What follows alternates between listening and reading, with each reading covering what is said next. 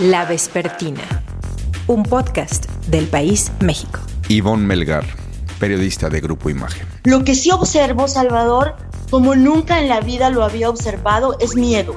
Es el miedo de las fuentes a darle una entrevista a un periódico que es proscrito o señalado o perseguido desde la mañanera. Es el miedo de los colegas a ser señalados y a ser perseguidos en las redes sociales. Eso es lo que yo no había observado jamás. Miedo a, hacer lo que hacemos. Rosana Reguillo, académica del ITESO y coordinadora de Signa Lab. Ha ido en aumento, digamos, este clima de hostilidad digital, ¿no?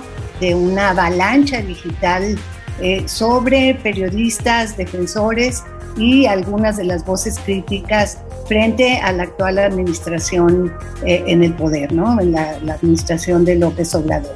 Y Babel Arroyo, periodista y analista política. ¿Sabes qué? No soy tan pesimista en el sentido de que vea que se está destruyendo todo de una manera distinta a momentos anteriores. Yo creo que tiene un escenario negro, pero no más grave, quizá no peor que en otras épocas de concentración de poder político. Luis Hernández, coordinador de opinión del periódico La Jornada.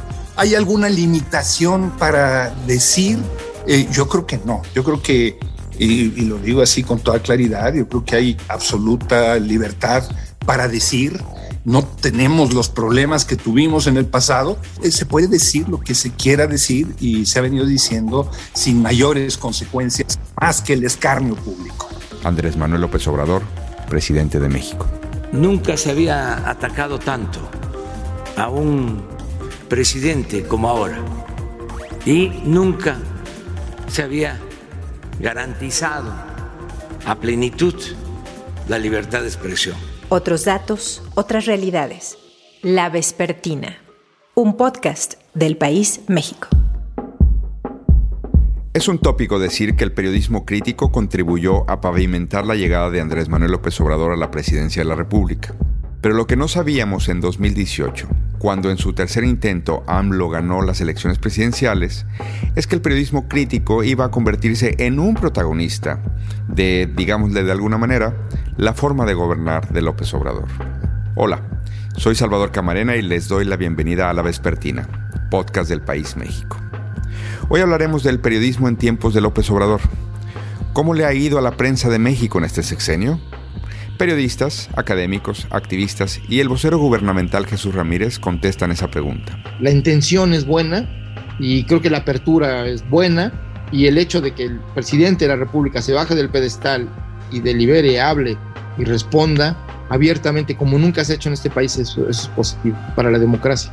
Y bueno, aprenderemos a deliberar sobre si es estigma o no, discutir sobre los trabajos periodísticos y las opiniones y los enfoques editoriales. Sonia Corona jefa de redacción del diario El País México. Nos estamos enfrentando eh, a un escenario inédito, pero creo que hay una oportunidad dentro de todo, dentro de todo esto.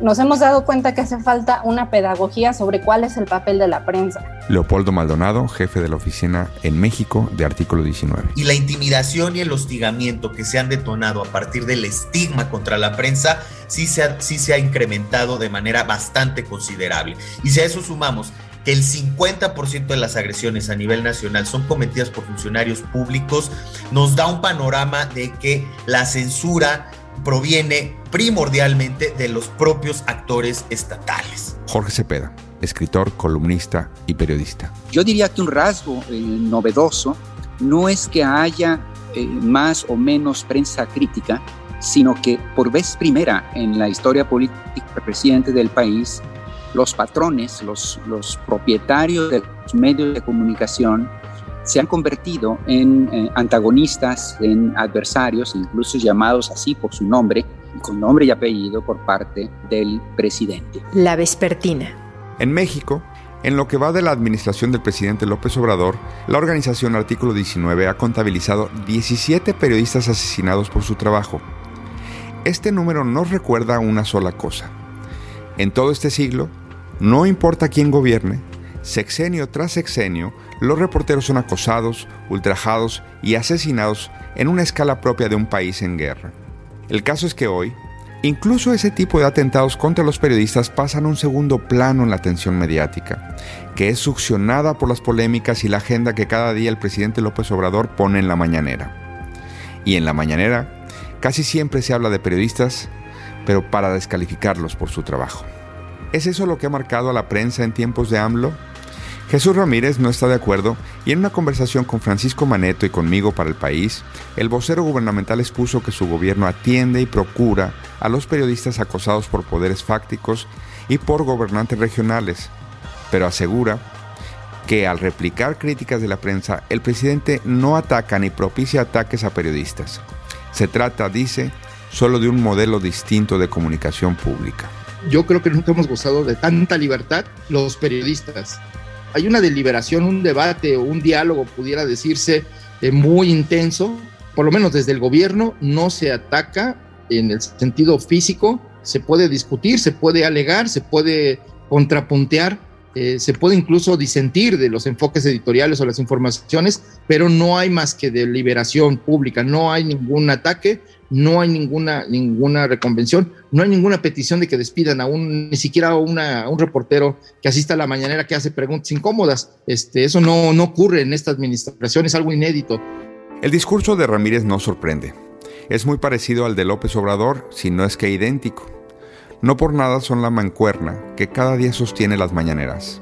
Otras voces, sin embargo, discrepan del vocero. La situación es verdaderamente preocupante. Ha ido en aumento, digamos, este clima de hostilidad digital, de una avalancha digital eh, sobre periodistas, defensores y algunas de las voces críticas frente a la actual administración eh, en el poder, ¿no? En la, administración de López Obrador. Quien habla es Rosana Reguillo, investigadora y profesora de la Universidad ITESO y coordinadora de Signa Lab, un equipo que escudriña lo que pasa en las redes cuando hay ataques en contra de personas o de instituciones.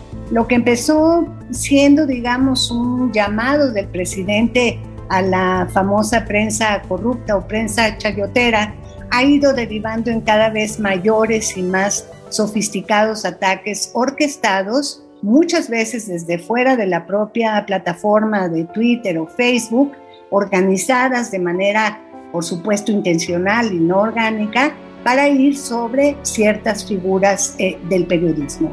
Entonces la situación ha llegado a tal extremo, digamos, de que se está provocando una especie, digamos, de autocensura en muchas de las voces que han sido claves para la construcción del periodismo de investigación y de la democracia en este país. Da miedo o por lo menos hay una afectación de tipo subjetiva, de tipo psicológico, cuando tú lanzas un reportaje o una página de opinión y acto seguido te caen encima 300 eh, cuentas atacándote, llamándote de cualquier forma. Estamos hablando de un ecosistema eh, digital que arranca en las mañaneras, se alimenta en las redes sociales y luego se agudiza en YouTube se les critica de eso, Jesús. Tú no llamas por teléfono y dicen corran a este columnista, a este reportero, no me lo vuelvan a mandar.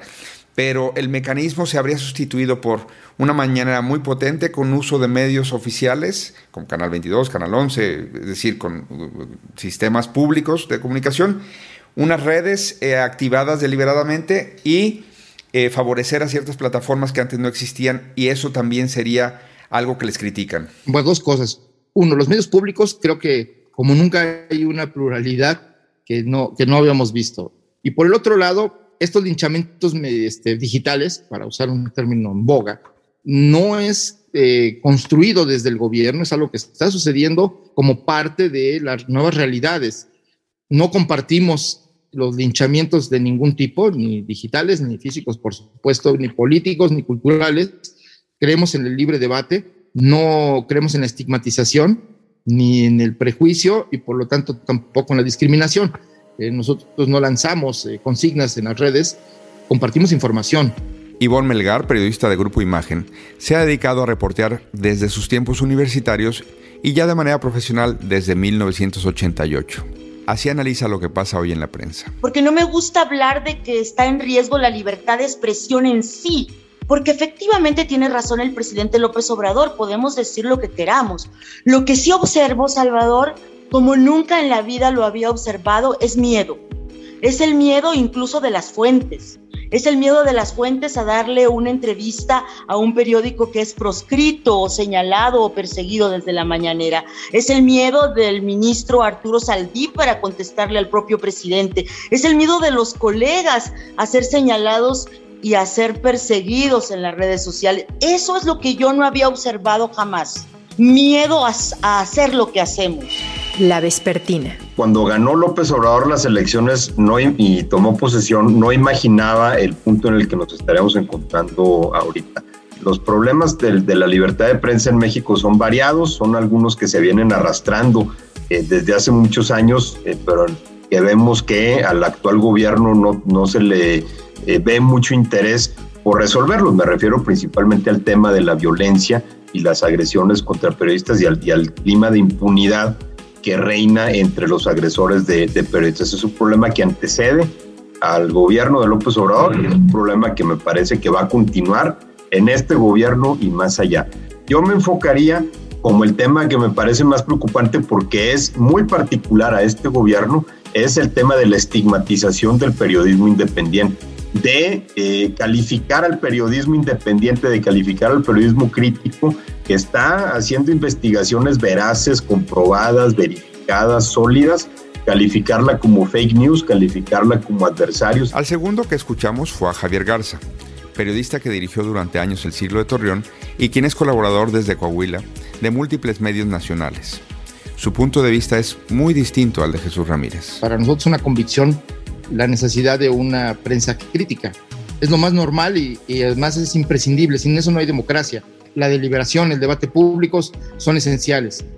No obstante, los medios como tales, pues no son, digamos, eh, entidades neutras en una vida política y económica.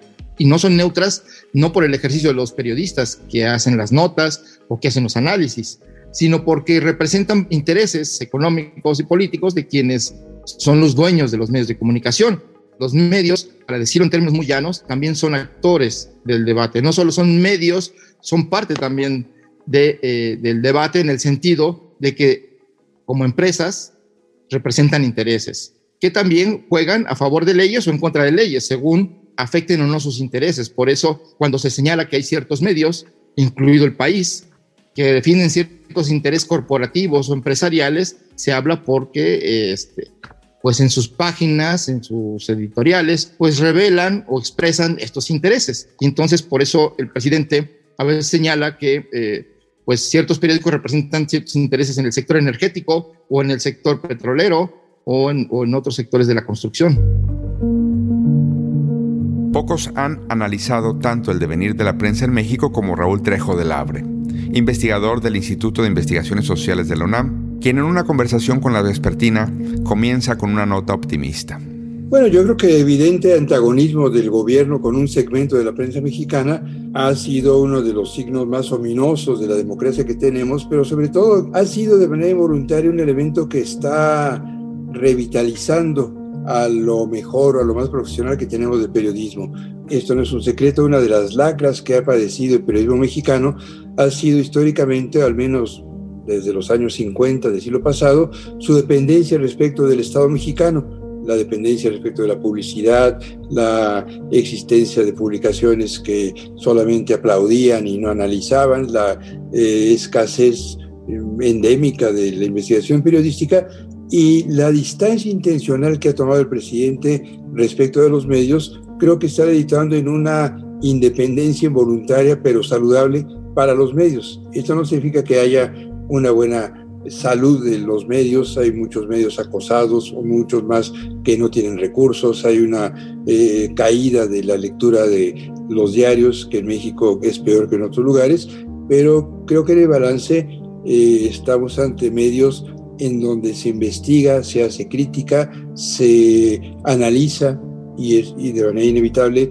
se cuestiona al gobierno actual. Sin embargo, Trejo de Labre disecciona la manera en que el gobierno construye su esquema de propaganda. El gobierno mexicano está habilitando sus propios medios por tres vías. Por un lado, fortalece a los pocos medios profesionales que le son complacientes Está el caso del diario La Jornada, el diario Tabasco Hoy. Parcialmente Televisa y Televisión Azteca. Eh, te estoy hablando de cuatro medios que se encuentran entre los 10 que más dinero reciben del presupuesto oficial. En segundo lugar, el gobierno ha habilitado y, ha respaldado a medios que nadie conoce, que no tienen audiencias, que surgen de manera repentina, como todos estos que eh, tienen representantes en las conferencias de, prensa de todas las mañanas.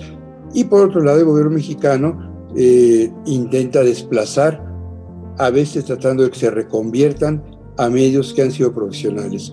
Voy a mencionar el caso del grupo Radio Centro, que es un medio que está en problemas financieros, está siendo rescatado en parte por el gobierno, no sé qué tanto por inversionistas privados cercanos al, al presidente, estamos ante una operación para crear un sistema de medios afín al presidente López Obrador y a su partido político. Y este sistema de medios privados se respalda, eh, por último, en el uso faccioso de los medios públicos. Los medios públicos en México habían sido muy paulatinamente espacios más profesionales, con mayor diversidad, habían dejado de ser el coro de aduladores que eran en los años 60, quizás 70, eh, respecto del gobierno, y hoy tenemos medios públicos cooptados para un propósito completamente faccioso. Luis Hernández es periodista de La Jornada, donde además publica una columna semanal y es jefe de la sección de opinión.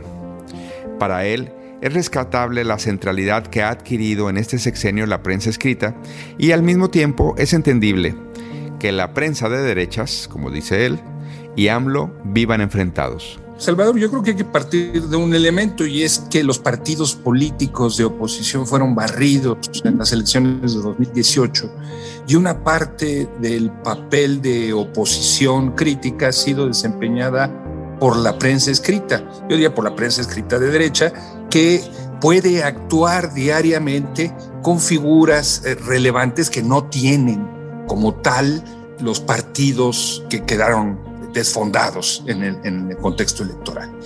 Y del otro lado, el gobierno federal ha definido una estrategia que pudo haber sido eficaz en los primeros meses o incluso cuando era oposición, pero que ha dejado de serlo. Me refiero a esta combinación entre mañaneras y redes sociales que le permiten al presidente fijar la agenda, pero sin embargo no le eh, permiten construir un relato en forma y las plumas eh, cercanas a, a la 4T pues eh, están eh, remando literalmente contra la corriente, porque la 4T no ha logrado construir un, relato que sea verdaderamente convocador. Entonces nos enfrentamos en esa situación y ante un, hecho que yo celebro, que es la centralidad de la prensa escrita. Le pregunto a Luis sobre las críticas a que el debate será vibrante sí, sí lo es, pero en él intervienen grupos en redes sociales que es imposible no ver ligados o, habría que decir, patrocinados por el gobierno. En el mundo de la 4T hay una gran cantidad de soldados dispuestos a actuar en redes eh, de, manera voluntaria, expresando su punto de vista, son fieles escuderos de la figura presidencial. Se ven eh, también que hay corrientes de opinión inducidas eh, por alguien eh, en, un sentido de defender a la 4T. Eh, ¿De dónde vienen? Yo sinceramente no lo sabría identificar. La pregunta es, ¿es nuevo? Y Babel Arroyo, periodista y analista política, tiene una mirada muy equilibrada sobre lo que padecen, pero también lo que aportan las prensas, así, en plural, hoy en México. Yo veo que el periodismo político nacional vive ahorita, sí, alrededor de una agenda monolítica que está dictada perversa, pero genialmente, desde Palacio Nacional por el presidente de la República. Pero además padece el doble flagelo de, por un lado, la falta de articulación económica con los lectores y, por el otro, la dependencia ante la publicidad gubernamental. Esto no es nuevo no, no, no se inventó con la llegada de Andrés Manuel López Obrador al poder. Esto es algo que ya veníamos arrastrando desde hace mucho tiempo y aunque tuvimos periodos de liberalización política y por lo tanto de una mayor libertad en materia de periodismo, creo que no estamos viviendo circunstancias diferentes a otras lamentables que hemos vivido en el pasado. Yo creo que el periodismo puede ser eh, luminoso o puede ser destruido, pero me inclino a pensar que va a ser siempre las dos cosas como siempre ha sido. Va a ser ruin, va a ser canalla, porque ah, como tenemos colegas ruines y canallas, pero también va a ser heroico y libre. El periodismo mexicano yo creo que refleja el mosaico de este país. Yo creo que no hay un solo periodismo, así que cuando se pudra uno, pues va a salir otro, en el norte o en el sur. La vespertina. Jorge Cepeda lleva cuatro décadas de observar la realidad y más de tres de periodista activo en el debate como columnista, directivo y escritor. Su visión es esta. El ambiente está muy controvertido porque en efecto hay una polarización nunca antes vista entre los, medios, por un lado, y el poder eh, político, eh, el soberano, para decirlo rápido, en este país. Yo diría que un rasgo eh, novedoso no es que haya más o menos prensa crítica, sino que por vez primera los patrones, los, los propietarios de los medios de comunicación se han convertido en eh, antagonistas, en adversarios, incluso llamados así por su nombre, con nombre y apellido por parte del presidente. Vivimos en, en efecto tiempos distintos en donde algunas cosas han salido lastimadas y otras cosas me parece que por fin comenzarían a, enderezarse. Difícil decir si es dos pasos adelante y uno atrás o viceversa, pero es cierto que eh, la comunicación pública ha adquirido otros eh, rumbos con ventajas y desventajas. Del lado de quienes ven una oportunidad en lo que está ocurriendo se sitúa Sonia Corona, jefa de redacción del País México. La investigación profunda se estaba desarrollando, los proyectos para conocer historias un poco más con más información estaban creciendo, cuando de repente pues llegó López Obrador. Y muchos de estos proyectos se empezaron a, topar con, con poca transparencia, con poco acceso a la información, pero al mismo tiempo también se encontraron con algo que, creo que nadie previó, o sea, eh, veníamos de, una etapa de, bueno, eh, dejamos de tener al PRI, la democracia, el periodismo puede tener un papel un poco más eh, contundente en la vida pública, más, que, más allá de reportar lo que está pasando. Y creo que nadie previó eh, este uso tan fuerte de la propaganda por parte, de, por parte del gobierno y directamente del presidente. El presidente me parece que es un doctor espinato y busca de cualquier forma darle el giro a, las historias desde un punto de vista que a él y a su gobierno le convenga. Y esto, para esto me parece que, muchos periodistas, en general los medios de comunicación, no estábamos preparados para que llegara alguien así que maneja un discurso muy potente, que, que, establece desde muy temprano en la mañana de qué se va a hablar eh, en todos los medios de comunicación, entonces, eh, creo que esto eh, durante los primeros años, los primeros dos años nos, desbalanceó mucho y todavía ahora eh, es algo con lo, que todos los medios de comunicación tenemos que luchar, ¿no? ¿Qué, vamos a contar que, no tenga que ver con, con, el gobierno, que no tenga que ver con la mañanera? Nos hemos dado cuenta que hace falta una pedagogía sobre cuál es el papel de la prensa. La polémica más reciente del gobierno contra los medios tuvo como protagonista Artículo 19 una organización que ayuda a proteger periodistas y que junto con Signalab y Aristegui Noticias documentó el involucramiento de una funcionaria en ataques en redes sociales. El presidente contraatacó a la organización con el manicaísmo de siempre, y Signalab y Aristegui recibieron andanadas en las redes. En la entrevista, Jesús Ramírez reconoce que la profesión de los periodistas está en riesgo, reconoce incluso la labor de artículo 19, pero insiste en que todo lo que ocurre se debe a que López Obrador ha inaugurado una manera muy distinta, muy abierta, de relacionarse con las audiencias, con los ciudadanos, que vivimos en un nuevo debate. Bueno, como país estamos en deuda, evidentemente, mientras no podamos proteger a los defensores de derechos humanos, a los defensores del territorio, de la naturaleza y, por supuesto a los periodistas, pues estamos en falta hay un diálogo permanente, tanto con la UNESCO como con las Naciones Unidas, e incluso con el artículo 19, de quien debo reconocer que ha hecho un buen trabajo en México de recopilación, de denuncia, de seguimiento de los casos de agresiones a periodistas, y que por un asunto de opinión de su informe que fue retomado por el Departamento de Estado, pues en, una conferencia a la mañana, pues se planteó eh, pues de dónde es financiamiento, nada más para conocimiento de la sociedad, porque este, pues a veces le faltan elementos a la gente para entender, bueno, pues quiénes son estas organizaciones. Mm, eso no estigmatiza su trabajo, pero simplemente pone en perspectiva pues eh, cómo funcionan, ¿no? Este, es muy difícil pensar en una organización no gubernamental que recibe fondos de gobiernos. Entonces, nada más para que la gente sepa que existen estas realidades y que, bueno, pues también eh, tome, digamos, en, perspectiva las opiniones que se dan. Estamos abiertos a un diálogo, podemos tener posturas encontradas, incluso a veces hasta un poco ríspidas, pero creo que la intención es buena y creo que la apertura es buena y el hecho de que el presidente de la República se baje del pedestal y delibere, hable y responda abiertamente como nunca se ha hecho en este país, eso, es positivo para la democracia. Y bueno, pues, aprenderemos a deliberar sobre si, es estigma o no, ¿no? Este asunto de, la, de, discutir sobre los trabajos periodísticos y las opiniones y, y los enfoques editoriales. Gracias por escuchar La Vespertina. En la producción, Omar Morales. En los micrófonos, Salvador Camarena. Hasta la próxima. Lo que sucede es que no estamos acostumbrados a este debate, a esta, especie de, tenis entre la prensa y el, presidente o el poder público este, que se está generando, que se ha generado a partir de una herramienta de comunicación muy exitosa como la matutina, como las conferencias de, de, la mañana. Por algo ahora surge la vespertina. ¿verdad? La vespertina, un podcast del país México.